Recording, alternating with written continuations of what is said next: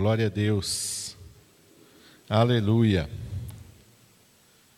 Quero te convidar a abrir a sua Bíblia no Salmo de número 23. Salmo bem conhecido, Salmo de Davi. E nós vamos ler um versículo inicialmente aqui nesse salmo.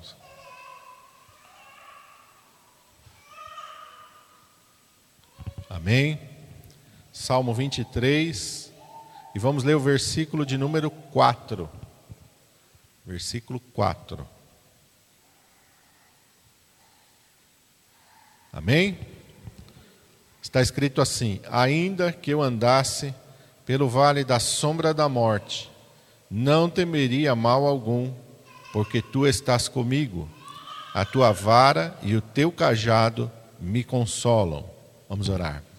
Pai, em nome de Jesus, nós estamos diante da tua presença nesta manhã, Senhor, neste culto, Senhor, em que nós te adoramos, em que nós louvamos o teu nome, em que nós viemos aqui buscar a tua presença, Senhor, em que nós estamos aqui, Senhor, para sermos abençoados conforme a tua palavra diz. Senhor, a tua palavra diz que o Senhor é galardoador daqueles que te buscam. E nós viemos aqui nesta manhã buscar a tua presença, buscar a tua face, te dar o nosso louvor, te dar a nossa adoração, mas também, Senhor, receber da tua palavra. Tua palavra, Senhor, que é lâmpada para os nossos pés, que é luz para o nosso caminho. Tua palavra, Senhor, que é o que nos dá vida. O Senhor disse: nem só de pão viverá o homem, mas o homem viverá de toda a palavra que sai da boca do Senhor. E esta palavra, Senhor, é nós acabamos de ler. E nós queremos ouvir nesta manhã a tua palavra, a palavra que sai da tua boca e que vem, Senhor, para nos vivificar, e vem para nos fortalecer, e vem para nos transformar, ó Senhor. Vem para, Senhor amado, arraigar a nossa fé cada vez mais sólida na rocha que é Cristo, ó Pai. Fala conosco, Senhor, nesta manhã, porque nós queremos ouvir a tua voz. Usa, Senhor, a minha vida, Pai, na unção e no poder do teu Espírito Santo. E que o teu Espírito Santo possa agir, possa se mover no nosso meio e possa trabalhar em nós, ó Pai, de acordo com a tua vontade e o teu querer nesta manhã. Nós te pedimos em nome de Jesus. Amém. Glória a Deus. Esse é um dos salmos, eu acredito que é o salmo mais conhecido, Salmo 23. Todo mundo sabe. Até pessoas que. Esse e o Salmo 91, né? Acho que são os dois mais conhecidos. Né? O Salmo 91 é porque tem pessoa que acredita que se deixar a sua Bíblia aberta no Salmo 91, dentro da sua casa, a sua casa está protegida. Deixou a Bíblia aberta no Salmo 91, a casa está protegida. Né? E nós sabemos que a palavra de Deus ela é poderosa. Amém? Mas ela não é um objeto da sorte, ela não é um amuleto. Ela tem que estar dentro do nosso coração. Ela tem que estar na nossa vida. Não adianta eu colocar a Bíblia aberta no Salmo 20, é, 91 lá na minha casa, se eu não obedeço nada do que a palavra de Deus fala para mim. Não é verdade? A palavra de Deus diz aqui, o próprio Davi escreveu, se eu não me engano, o Salmo 50, em que Deus fala assim: Que tens tu para o ímpio que recitar os meus estatutos? Que tens tu que citar a minha palavra? Porque quando tu vês as coisas erradas, tu praticas as coisas erradas. Então não adianta recitar se não vive. É isso que Deus está falando. Né? Então a palavra de Deus é uma palavra viva, santa e verdadeira. E aqui no Salmo 23, Davi fala coisas preciosas. E eu estava orando pela manhã e o Senhor me lembrou desse salmo. E o Senhor me lembrou especificamente deste trecho do Salmo 23, do versículo 4. Essa frase o Senhor começou a falar: Porque tu estás comigo, porque tu estás comigo. Essa é a diferença a presença do Senhor. Amém? Faz diferença na minha vida, faz diferença no meu lar, faz diferença no meu trabalho, faz diferença na minha eternidade. A presença do Senhor. Porque tu estás comigo. Se o Senhor não estiver com a gente, se o Senhor não estiver com nada, não adianta nada. nada tem valor. E às vezes a gente vê, né, as pessoas no mundo buscando tantas coisas, sem a presença do Senhor, tudo isso é vão. Tudo isso é passageiro, tudo isso não tem valor nenhum. Pó. Não acrescenta nada, não traz nada para a vida da pessoa. Amém? Então nós temos que olhar para a palavra de Deus e aprender e viver. E Davi fala que ainda que eu andasse pelo vale da sombra da morte. E quando a gente pensa no vale da sombra da morte, como ele está falando aqui, nós pensamos naquilo que ele passou, quando ele enfrentou o leão, quando ele enfrentou o urso, quando ele enfrentou Golias, quando ele estava fugindo de Saul para salvar a sua própria vida. Cada vez que os inimigos de Israel, quando a gente lê na história, se levantam contra ele, uma hora são os amonitas, outra hora são os moabitas, outra hora são os edomitas, outra hora são os filisteus, outra hora são os sírios. Vêm inimigos de todos os lados contra Israel e contra Davi. E quando a gente fala vale da sombra da morte, nós entendemos muitas vezes que são essas questões físicas. São apenas os perigos de tirar a nossa vida física. É um livramento de um acidente de carro, é o um livramento de uma doença, é o um livramento de alguma coisa, de um avião, né? De um assalto, de uma bala perdida. Nós pensamos, associamos a isso. E muitas vezes nós associamos somente a isso. Mas o Senhor estava me mostrando ali e o Senhor foi ministrando ao meu coração. Davi não foi derrotado por um leão, Davi não foi derrotado por um urso, Davi não foi derrotado por Golias, Saul não conseguiu colocar as mãos sobre ele para matá-lo. Nenhum inimigo do lado conseguiu vencer Davi, nenhuma batalha. Por mais incrível que pareça, a palavra de Deus nos mostra que Davi não perdeu nenhuma batalha. Nenhuma batalha ele entrou e saiu derrotado com Israel. Maior rei da história de Israel, eu acredito que da história do mundo, porque quando a gente olha, Alexandre o Grande foi um grande rei, conquistou o mundo, mas morreu.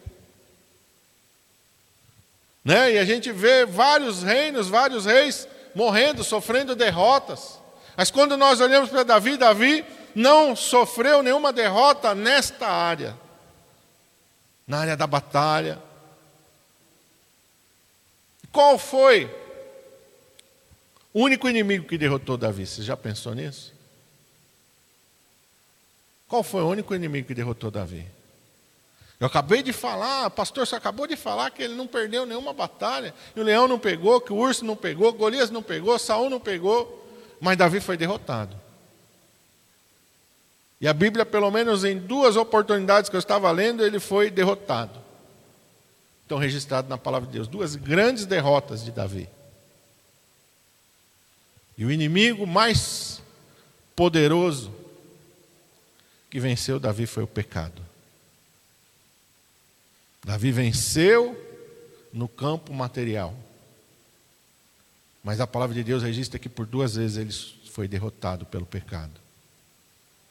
Uma vez quando ele pecou com Batseba, está lá em 2 Samuel 11, em que ele adultera com Batseba, em que ele manda assassinar o marido de Batseba para poder ficar com ela, para poder encobrir o seu pecado. Ele foi derrotado.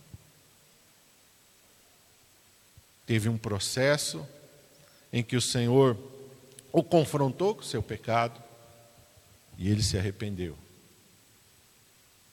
E ele foi restaurado. A segunda vez está lá no finalzinho, segundo Samuel também no capítulo 24, em que ele ordena que se faça o censo do povo. E ele não poderia fazer isso. Porque a palavra de Deus, pela lei de Moisés, só permitia que fosse feito esse censo para que as pessoas não se esquecessem de entregar sua oferta no tabernáculo. Era a única ocasião em que o Senhor permitia e o povo fosse contado. Foi lá com Moisés, Deus falou: conta o povo, numera o povo. E cada um daí tinha que dar, dos homens, de uma certa idade para cima, tinha que dar uma oferta no tabernáculo, um resgate da sua vida. E depois isso se tornaria automático. Cada um, quando chegasse na sua determinada idade, tinha que dar lá a sua oferta no templo. Lembra quando Pedro é confrontado? Ele entra no templo, aí chega o pessoal do templo e fala: E aí, Pedro, não está cumprindo a lei, nem você, nem o seu mestre. Cadê a oferta que Moisés determinou? Aí Pedro vai falar com Jesus, Jesus se adianta a ele. Fala, Pedro, de quem cobram impostos os filhos dos homens? Né? Dos... E aí, vai lá, pega o peixe, tira lá a moeda, paga o meu e o teu imposto. Né? Era o imposto aquele do resgate da alma. Mas Davi manda numerar porque ele sabia, ele queria saber quantos, quanto povo tinha, quantos homens de guerra ele tinha. Qual era o tamanho da sua força, qual era o tamanho do seu poderio militar. Seu chefe de exército que foi encarregado dessa função, Joabe, fala: Não, ô Davi, para com isso. Nós não precisamos disso. Por quê? Por que, que Deus não permitia que eles contassem? Para eles não colocarem a sua confiança no número de soldados. Eu tenho tantos soldados, eu tenho tantos valentes, eu tenho tantos homens de guerra. Não era para eles confiar nisso. Não era, era para eles confiarem única e exclusivamente no Senhor. E o Senhor deixou bem claro na história de Israel, no episódio de Gideão, Lembra Gideão? Os midianitas vêm, eles enchem a face da terra, um exército bem numeroso. Deus fala para Gideão: vai lá, lidera o povo contra eles. Gideão então ora e vem bastante homens. Deus fala: não, tem muito povo ainda, Gideão. Se você vencer os midianitas com esse povo, Israel vai achar que é por causa do seu exército, sua força militar. Não, Manda embora os covardes. E aí, quando ele vai mandar embora os covardes, 22 mil vão embora. De um exército de 32 mil, 22 mil vão embora. Covardes, tem medo da batalha. Aí Deus ainda fala para Gideão: 10 mil é muito povo ainda, Gideão. Vamos separar esse povo aí. E aí Gideão acaba ficando com 300 homens. E com esses 300 homens Deus dá a vitória, porque do Senhor é a batalha. O Senhor não livra nem com a espada, nem com a lança, nem com o escudo. Lembra de Davi? Davi entendeu isso diante de Golias. O Senhor livra não com a espada, não com a lança, não com o escudo, porque do Senhor é a batalha. Então não era, mas ele faz, ele ordena esse censo. E aí Deus manda Natan para ele, olha, escolhe três coisas aí, três castigos de Deus. E aí ele acaba escolhendo que Deus envia uma praga. E aí é aquele episódio em que Deus manda um anjo, e aí aquele anjo começa a destruir. Quando ele chega em Jerusalém, Deus manda o anjo parar. E o anjo fica parado entre o céu e a terra, lá sobre a eira de Araúna. E Davi vai lá, então oferece um holocausto, um sacrifício. Duas vezes Davi foi derrotado. Que estão registrados aqui pelo pecado. Amém? Esse é o nosso maior desafio. Hoje em dia nós não estamos pegando espada, mas mesmo que estivéssemos, o nosso maior inimigo ainda seria o pecado. E quem usa o pecado é Satanás de uma maneira muito sutil, muito astuta, muito de uma maneira muito sorrateira. Não é um inimigo que vem se apresentando, não é como Golias que vinha né, todos os dias desafiando. Ele vem de uma outra maneira. Ele quer passar desapercebido, ele não quer afrontar. Ele quer se esconder, ele não quer se, se declarar. Ele quer oferecer uma amizade, como ele tentou oferecer ali para Eva no jardim. Ele vem na nossa parte é, física, como fez com Davi. Ele vem de diversas maneiras, mas sempre de maneira sorrateira, sempre de maneira escondida. Mas nós temos que estar atentos quanto a isso. Porque a palavra de Deus vai nos alertar sobre isso. Eu quero ir com os irmãos para Romanos, capítulo 8. Romanos, capítulo 8 a partir do versículo 35. Olha o que o apóstolo Paulo declara.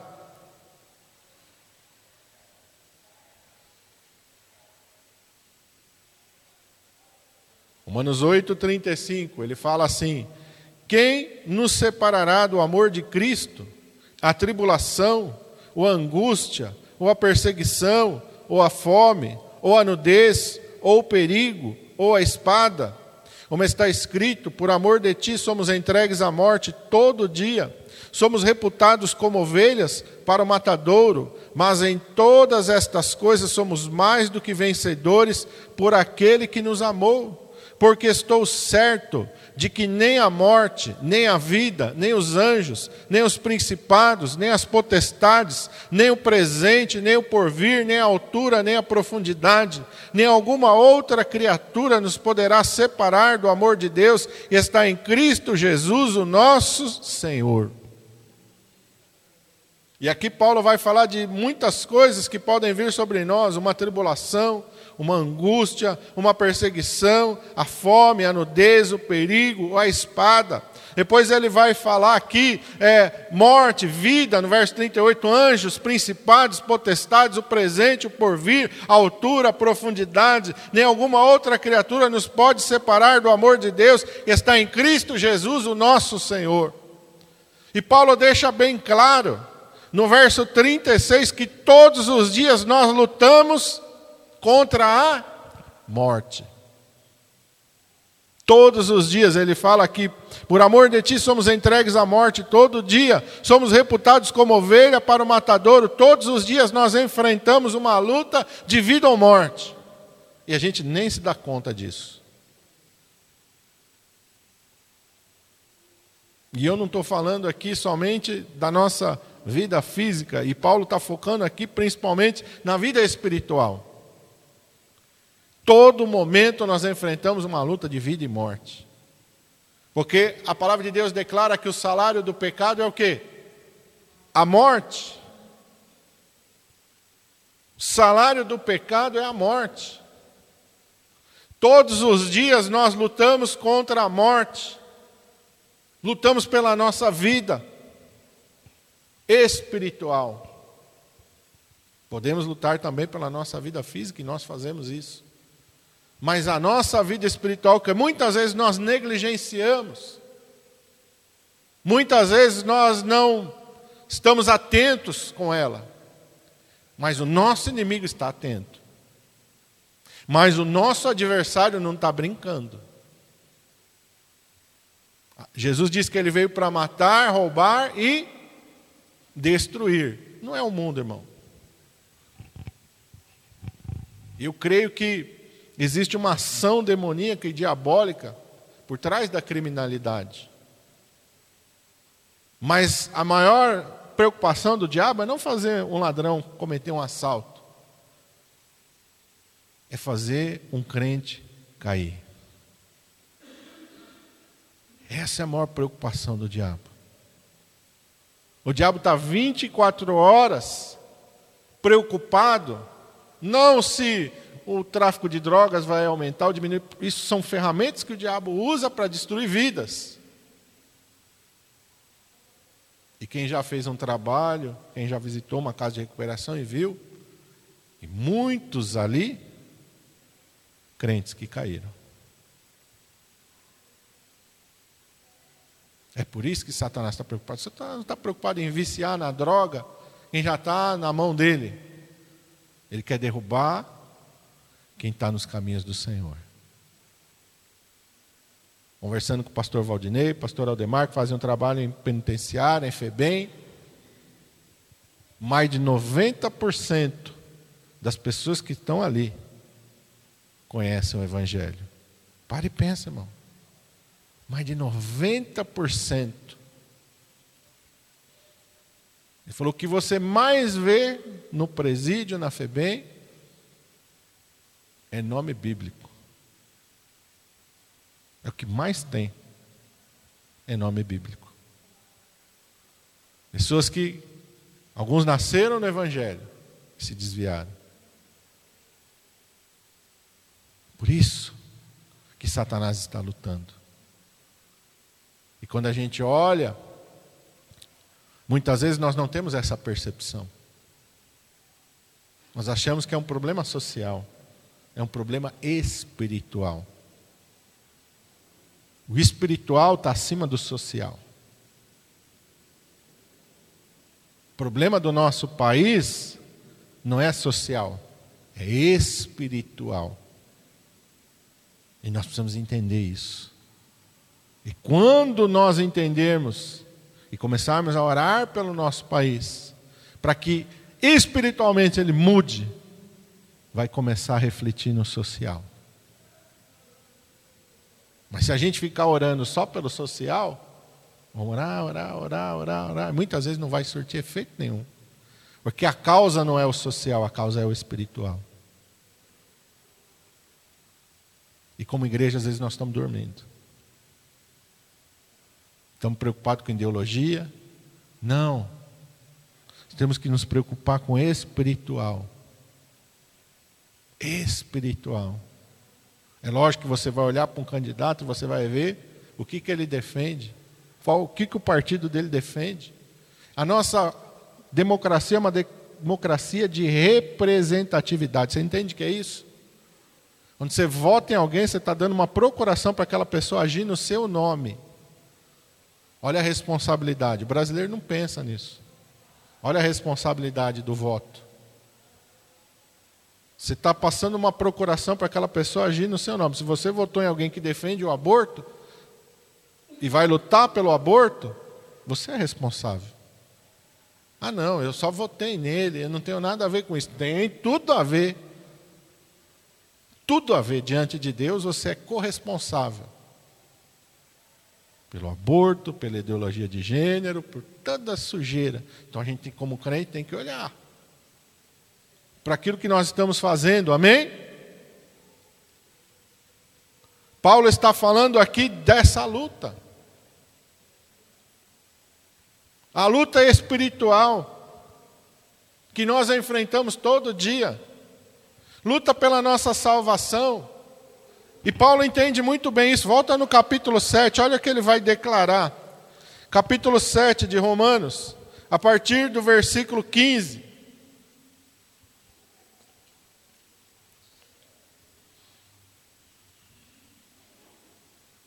Ele fala: Porque o que faço não aprovo, pois o que quero, isso não faço, mas o que aborreço, isso faço.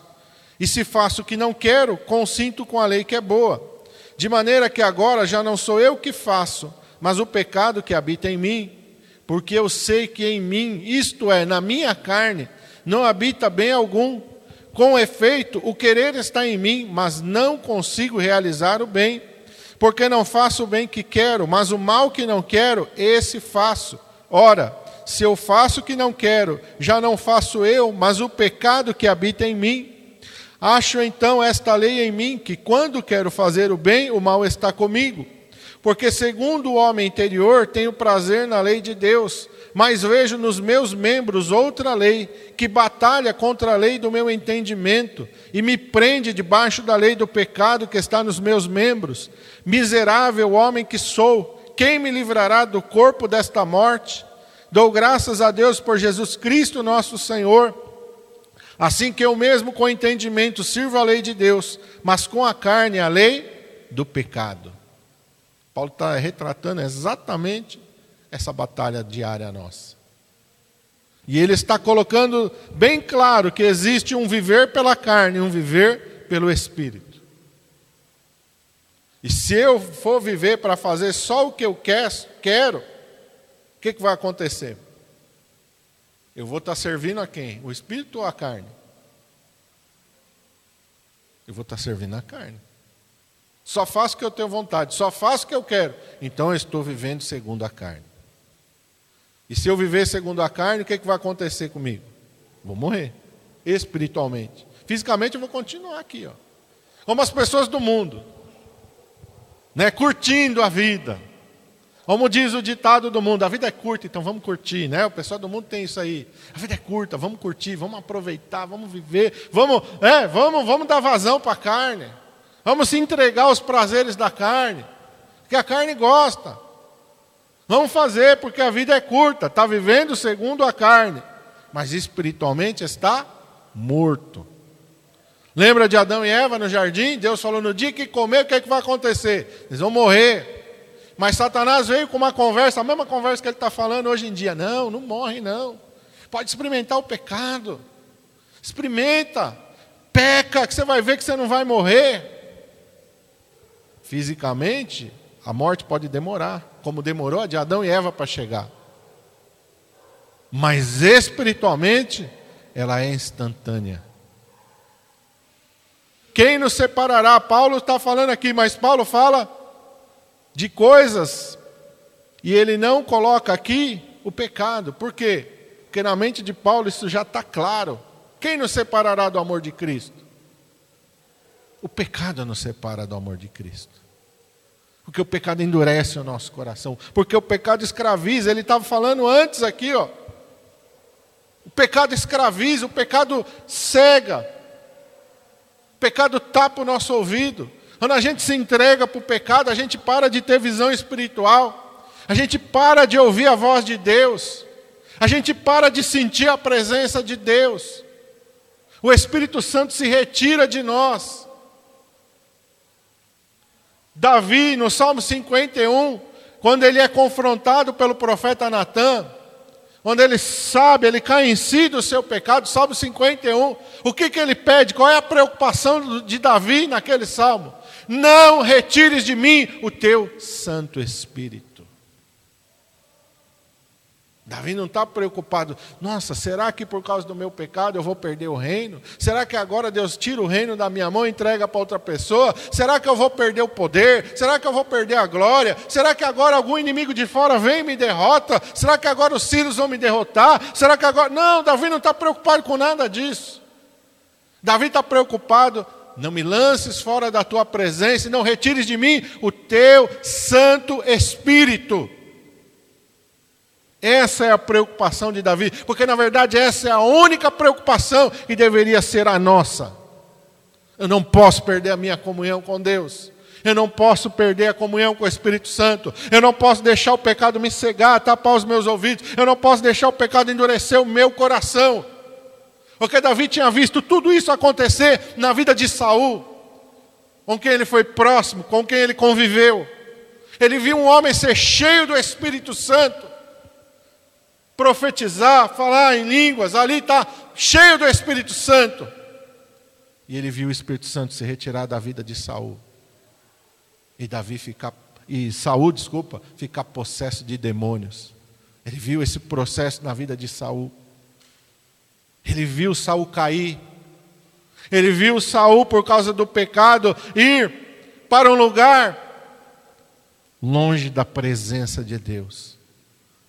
E Davi sabe que esse é um lugar ao qual ele não quer ir. Eu não quero ir longe da presença de Deus, eu não quero perder o Espírito Santo. Eu não quero, eu tenho força para enfrentar qualquer inimigo, mas eu não quero sair da presença de Deus. Amém? Essa tem que ser a nossa preocupação. Olha que Paulo fala em 1 Coríntios 9, vamos lá para 1 Coríntios 9, a mesma coisa o apóstolo Paulo está falando aqui, mas o apóstolo Paulo está focando de uma maneira que nós entendemos claramente. 1 Coríntios 9, a partir do verso 24. Ele diz assim: Não sabeis vós que os que correm no estádio, Todos, na verdade, correm, mas só um leva o prêmio. Correis de tal maneira que o alcanceis, e todo aquele que luta, de tudo se abstém. Eles o fazem para alcançar uma coroa corruptível, nós, porém, uma incorruptível. Pois eu assim corro, não como a coisa incerta, assim combato, não como batendo no ar, antes subjugo o meu corpo e o reduzo à servidão para que pregando aos outros eu mesmo não venha, de alguma maneira, a ficar reprovado. Paulo está falando da sua maior luta, da sua maior batalha, da minha e da sua maior luta e da nossa maior batalha. Pela santidade. Para viver uma vida com Deus. Essa é a nossa batalha, é, é, esse vale da sombra da morte que nós enfrentamos todos os dias. O vale da sombra da morte é espiritual. Paulo está falando aqui que as pessoas, que os atletas da sua época, e continuam assim até hoje em dia, eles se abstêm de tudo. Se você já conheceu um atleta profissional, você sabe que é assim, a vida tem que ser bem regradinha. Senão, não consegue. E ele, Paulo está falando, eles estão fazendo isso para alcançar uma coroa corruptível. Mas nós temos que fazer isso para alcançar uma coroa incorruptível. O que, meu irmão? que nós temos que fazer? Levar uma vida bem regrada, séria, na, sério nas nossas decisões, nas nossas atitudes, na nossa maneira de encarar a vida, na nossa maneira de nos relacionar com a vida. Sabendo dar valor àquilo que é necessário. Imagina um atleta aí de, vamos dizer, levantamento de peso. Que pensa, não, eu não vou levantar peso, não, porque, ó, levantar peso, depois eu vou ficar com os braços tudo doloridos, ai, vai doer as costas, ai, vai doer as pernas. Ah, não vou levantar peso, não. Ele vai conseguir alguma coisa? Não. Por quê? Quando ele treina, o que, que acontece? Vamos lá, dói. Dói. Mas essa dor é realmente o que mostra que aquilo está tendo efeito, está sendo eficaz. Se ele fizer um exercício que não dói, serviu. Então ele tem que fazer um exercício em que vai doer. Porque é o sinal do corpo que o corpo vai fazer o quê? Se fortalecer. Não é assim? Estou falando besteira aí, Michel? É assim mesmo. Dói. O músculo. Você tem que, quando você faz exercício, você machuca o músculo. Aí o músculo vai se regenerar mais forte. Espiritualmente a mesma coisa. Dói. A carne não quer. Lembra que Paulo falou? A luta é dentro. Nossa carne não tem vontade de orar, irmão. Nossa carne não tem vontade de ler a Bíblia. Nossa carne não tem vontade de fazer as coisas de Deus, de estar na igreja. Nossa carne não tem vontade de nada disso. Mas eu tenho que, contra a minha vontade, eu tenho que fazer, eu tenho que submeter. Lembra que Paulo fala lá, Romanos 7, não, é, Romanos 7, eu subjugo o meu corpo, eu faço ele fazer. Eu não quero orar, mas eu vou orar porque eu sei que eu preciso orar. Eu não quero ler a Bíblia, mas eu vou ler a Bíblia porque eu sei que eu preciso ler a Bíblia. Ah, não quero ir para a igreja, mas eu vou para a igreja porque eu sei que eu preciso ir para a igreja. Ah, eu tenho vontade de fazer isso, mas eu não posso fazer tudo que eu tenho vontade. Porque isso aqui espiritualmente vai me trazer um prejuízo. Então eu não posso fazer. Porque se eu me entregar a fazer somente a minha vontade, eu não vou agradar a Deus. Eu não vou crescer espiritualmente.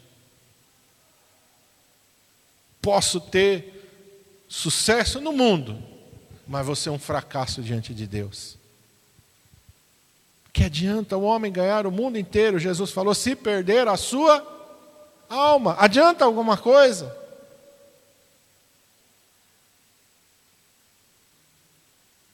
Essa é a batalha, esse é o vale da sombra da morte, e nós a enfrentamos todos os dias. Mas nós não a enfrentamos sozinho. Lembra do versículo? Porque tu estás comigo. Deus não largou a gente para a gente se virar. O Senhor está conosco. Jesus declarou: Eis que estou convosco todos os dias até a consumação dos séculos. E Ele está conosco para quê? Como observador? Estou aqui para te olhar, para ver. Errou, ah, para apontar o dedo. Não. Vamos lembrar de Isaías 41. Não temas, porque eu sou contigo. Não te assombres, porque eu sou o teu Deus. O que, que Deus faz? Eu te ajudo, eu te fortaleço, eu te sustento com a destra da minha justiça. O Senhor está conosco, para quê? Para fazer a diferença na nossa vida. Lembra de Pedro caminhando por sobre as ondas? Ele teve medo, e quando ele teve medo, o que, que aconteceu? Jesus estendeu a mão e segurou na sua mão Pedro morreu afogado? Não. Pedro saiu lá, todo desesperado, joga uma corda aqui que eu preciso. Não. Jesus estendeu a mão e segurou ele. Lembra dos discípulos no barquinho atravessando o mar? Se levantou uma grande tempestade. O barco já estava quase afundando, mas Jesus estava no barco. E porque Jesus estava no barco, ele se levantou e ele repreendeu o vento e o mar e se fez uma grande bonança. A diferença é se o Senhor está conosco ou não. Se o Senhor está conosco, a tempestade pode vir, as ondas podem vir, mas não vai ser para sempre. Porque num determinado momento o Senhor vai se levantar, vai repreender o vento, vai repreender o mar e vai fazer uma grande bonança na nossa vida. Pode vir um leão, pode vir um urso, pode vir Golias, pode vir Saul, pode vir os inimigos. Mas se o Senhor está comigo, eu vou vencer.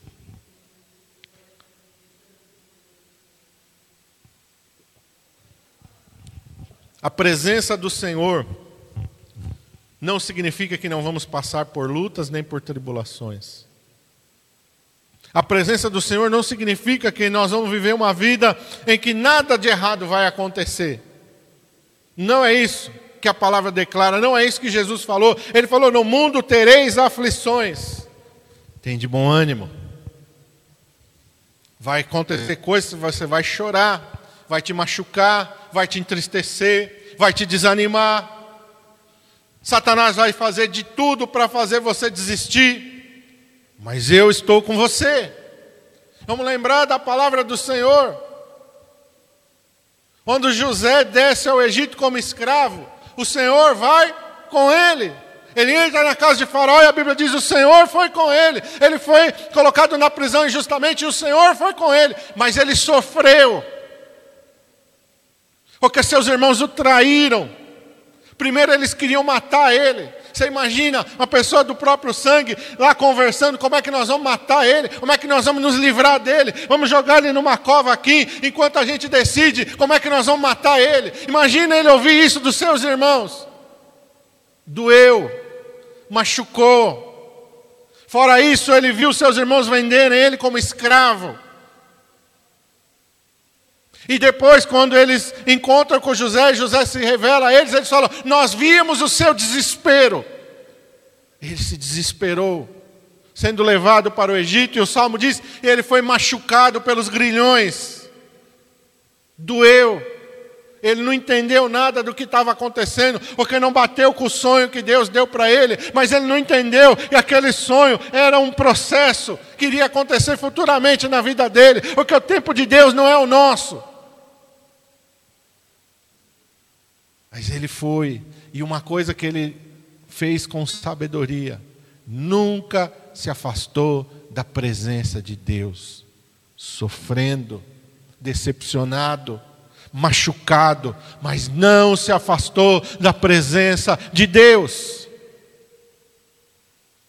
Não, esquecido, o copeiro esqueceu dele. Mas Deus não. Porque Deus não esquece da gente. O que ele declara através do profeta: Eis que eu te tenho gravado na palma das minhas mãos. Eu não me esqueço de ti. O teu nome está gravado na palma das minhas mãos. Aleluia!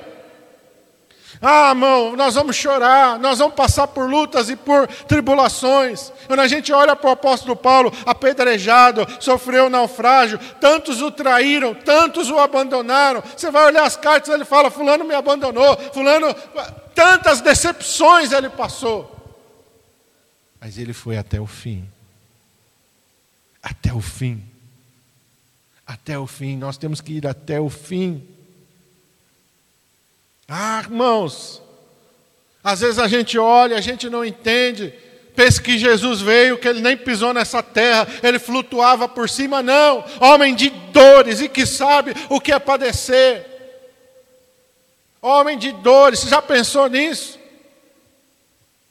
Que sabe o que é sofrer, que sabe o que é decepção, que sabe o que é sofrer Jesus assumiu o pecado da humanidade toda. Muitas vezes a gente não consegue lidar com o peso do nosso pecado. Sim ou não? Quantas vezes você faz uma coisa e aquilo, sofre o peso daquilo, aquilo é tão ruim, tão ruim para nós. Eu fico admirado de ver pessoa que diz, eu não me arrependo de nada. Eu fico pensando, não, não entra na minha cabeça. A pessoa não sabe nada de Deus. Essa pessoa está completamente oposta a Deus. Uma pessoa que não se arrepende de nada, não conhece a Deus, está longe de Deus. Porque quanto mais a gente chega perto de Deus, mais a gente reconhece, mais a gente vê a nossa fragilidade, a nossa miséria, mais a gente vê as coisas erradas que a gente faz. Paulo fala, miserável homem que sou. Se Paulo fala, miserável homem que sou, imagina uma pessoa como nós. Hã? Mas nós, meu irmão amado, temos que olhar, porque o Senhor está conosco. Olhar para frente. Paulo fala: esquecendo-me das coisas que para trás ficam e avançando para as que estão diante de mim, eu prossigo para o alvo. O nosso alvo é quem? É Cristo prossigo para o vai vir coisas, vai vir tantas coisas, mas eu prossigo em frente. Como José, eu não desisto. Como Sadraque, Mesaque, Abednego, eu não posso ceder, eu não posso parar. Eu tenho que seguir em frente. Porque o Senhor está comigo, mesmo que seja na fornalha, mesmo que seja na cova dos leões, o Senhor está comigo, mesmo num cárcere lá em Filipos, meu pé está preso no tronco, as costas podem estar sangrando, mas o Senhor está comigo. E Paulo fala nesse salmo, ah, Davi fala nesse salmo: a tua vara e o teu cajado me consolam. Você já viu como é que o pastor usa o cajado na ovelha? É para fazer carinho? Ele usa para fazer carinho? Para que, que ele faz? Aqui é a vara. A ovelhinha está desgarrando, pum, volta a ovelhinha. A outra está longe, aquele cajado curvo lá pega no pescocinho dela aqui. E Davi fala: A tua vara e o teu cajado me consolam. Já parou para pensar? Não parece ser uma coisa assim, oh, Davi gostava de sofrer, é isso? Não. Porque se eu sinto a sua vara e o seu cajado, é porque eu estou dentro do alcance das suas mãos. É porque ele está olhando e está me trazendo de volta. A vara e o cajado me trazem de volta, me trazem de volta, me trazem de volta. Ainda que me faça doer um pouquinho, está me fazendo sofrer um pouquinho, mas está me trazendo de volta para a Sua presença. Está me trazendo de volta para perto. Sabe por quê, irmão? A nossa jornada é para a eternidade. Não é para cá, não. Aqui vai passar mas nós vamos continuar com Cristo por toda a eternidade. O Senhor está olhando para a eternidade. O Senhor está olhando para a eternidade. O projeto de Deus na nossa vida é projeto de eternidade. Vamos parar de perder tempo com coisa que não vai trazer nada para nós. Nada. Às vezes nós estamos aqui num um vale da sombra da morte totalmente displicentes. Totalmente. Imagina um soldado na guerra que deixa a sua arma de lado, tira o capacete, sai da sua proteção. Não é verdade? O que, que vai acontecer com ele? Vai ser atingido, nem vai ver. Por quê? Não está vigiando, está displicente. E é o que tem acontecido com muitos. Displicentes, totalmente displicentes. Ou envolvidos com coisas que não era para estar envolvido. E aí o que, que faz o inimigo? Não tem piedade. O inimigo não tem piedade. O diabo não tem piedade. Pensa que o diabo vai ficar com dó. Ah, tadinho dele. Já sofreu demais. Não. O diabo não está com dó de ninguém. Não. Ele está preocupado em destruir a tua alma e arrastar para o inferno. É a única preocupação dele. É a única preocupação. Ele vai usar todos os meios desse mundo para tentar levar a tua alma para o inferno. Televisão, internet, amizades, ambientes, coisas que ele vai lançar para sujar a tua mente, o teu coração. Você pode até tá, não estar tá buscando aquilo, mas ele vai jogar na tua frente. Você pode até estar tá se esquivando daquilo, mas ele vai trazer. Porque ele quer destruir a tua alma. Vamos orar. Antes de nós orarmos, deixa eu ver aqui, peraí, esqueci do último versículo.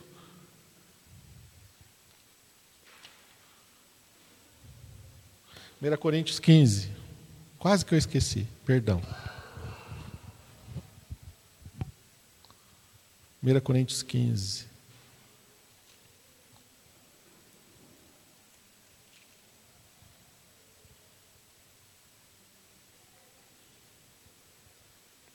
A partir do 56. Ora, o aguilhão da morte é o pecado. A força do pecado é a lei. Mas, graças a Deus que nos dá a vitória por nosso Senhor Jesus Cristo. Portanto, meus amados irmãos, sede firmes e constantes, sempre abundantes na obra do Senhor, sabendo que o vosso trabalho não é vão no Senhor. Amém? O aguilhão da morte é o pecado força do pecado é a lei, mas graças a Deus que nos dá a vitória por nosso Senhor Jesus Cristo.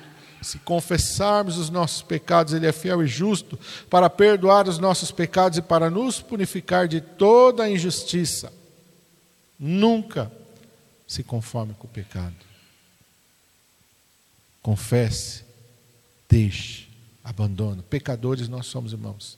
Todos nós. Mas não podemos conviver com o pecado. Ninguém gosta de andar doente. É a mesma coisa. Amém? O pecado é uma doença e se não for tratada leva à morte. O remédio para o pecado é a graça de Jesus Cristo. Amém? E essa graça está no confessarmos, em abandonarmos o nosso pecado. Amém? Glória a Deus. Vamos orar. Pai, em nome de Jesus, nós te louvamos e te agradecemos, ó Pai, porque a tua palavra declara que o Senhor nos dá a vitória. O Senhor Jesus já conquistou a vitória, aleluia. Basta permanecermos firmes, ó Pai.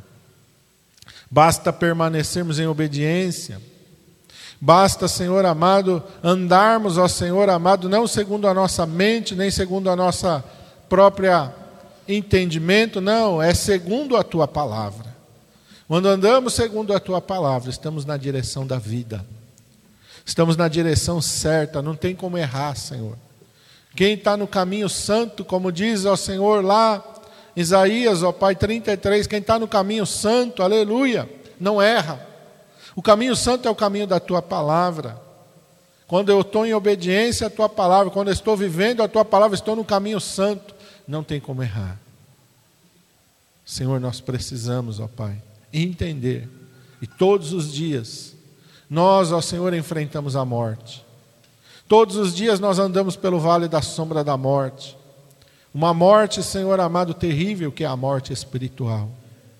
Senhor, que nós possamos ter os nossos olhos atentos, o nosso entendimento esteja aberto para compreendermos, ó Pai, e a nossa luta é diária. Por isso o Senhor disse: aquele que quiser vir após mim, negue-se cada dia a si mesmo.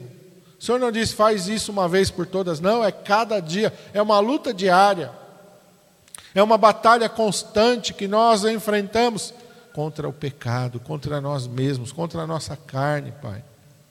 Porque o Senhor falou que o que contamina o homem não é o que entra pela boca, mas o que sai da boca. E o que sai da boca procede do coração, porque do coração do homem, o Senhor diz, procedem as mortes, os assassinatos, os adultérios, as coisas ruins. E o Senhor disse: é isso que contamina o homem. Por isso, Davi orou e pediu para que o Senhor purificasse o seu coração. Ele orou e pediu para o Senhor dar um coração puro, um espírito reto.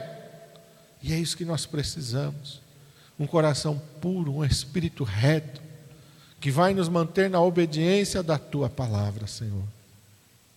Porque, Senhor, há uma eternidade para vivermos. Há uma eternidade e nós podemos vivê-la com Cristo ou sem Cristo. Que nós possamos, ó Senhor, continuar caminhando com o Senhor até a consumação dos séculos. O Senhor disse: Eis que estou convosco todos os dias até a consumação dos séculos, por toda a eternidade. Eu estou convosco, aleluia! E nós possamos andar, Senhor, nesta comunhão tão preciosa e tão maravilhosa com Teu Santo Espírito, Pai.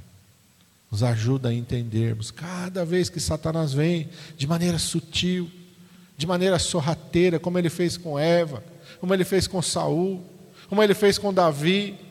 Cada ataque sorrateiro, sutil, nos dá discernimento para entendermos, para enxergarmos as astutas ciladas de Satanás. Sejamos sensíveis para ouvir a voz do Teu Espírito Santo e sejamos obedientes quando o Teu Espírito Santo nos, nos, nos alerta sobre alguma coisa ruim, que não sejamos duros de coração mas que sejamos, ó Pai, sensíveis para ouvir a voz do Teu Espírito Santo e obedientes para fazer aquilo que o Senhor nos direciona, Pai. Obedientes para cumprir a Tua palavra.